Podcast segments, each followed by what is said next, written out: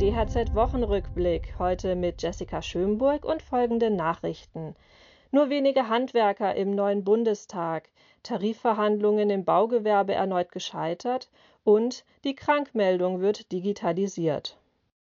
Das Handwerk ist im neuen Bundestag etwas schwächer repräsentiert als zuvor. Dies zeigt eine aktuelle Auswertung der Deutschen Handwerkszeitung.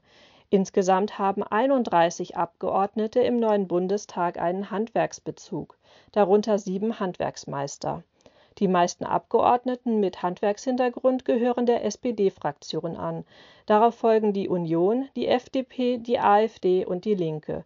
Die Grünen haben keinen Handwerker in ihrer Fraktion. Auch die regionale Verteilung zeigt Auffälligkeiten. So sind Handwerker aus Bayern am stärksten im künftigen Bundestag vertreten.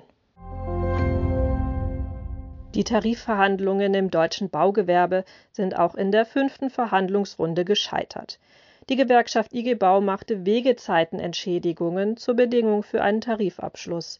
Die Arbeitgeber wollen darüber jedoch nicht diskutieren, zumindest nicht bei den Tarifverhandlungen. Damit stehen die Zeichen auf Arbeitskampf.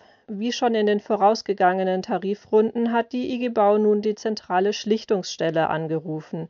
Das Risiko für einen bundesweiten Baustreik im Herbst stünde bei 50-50, so die Gewerkschaft.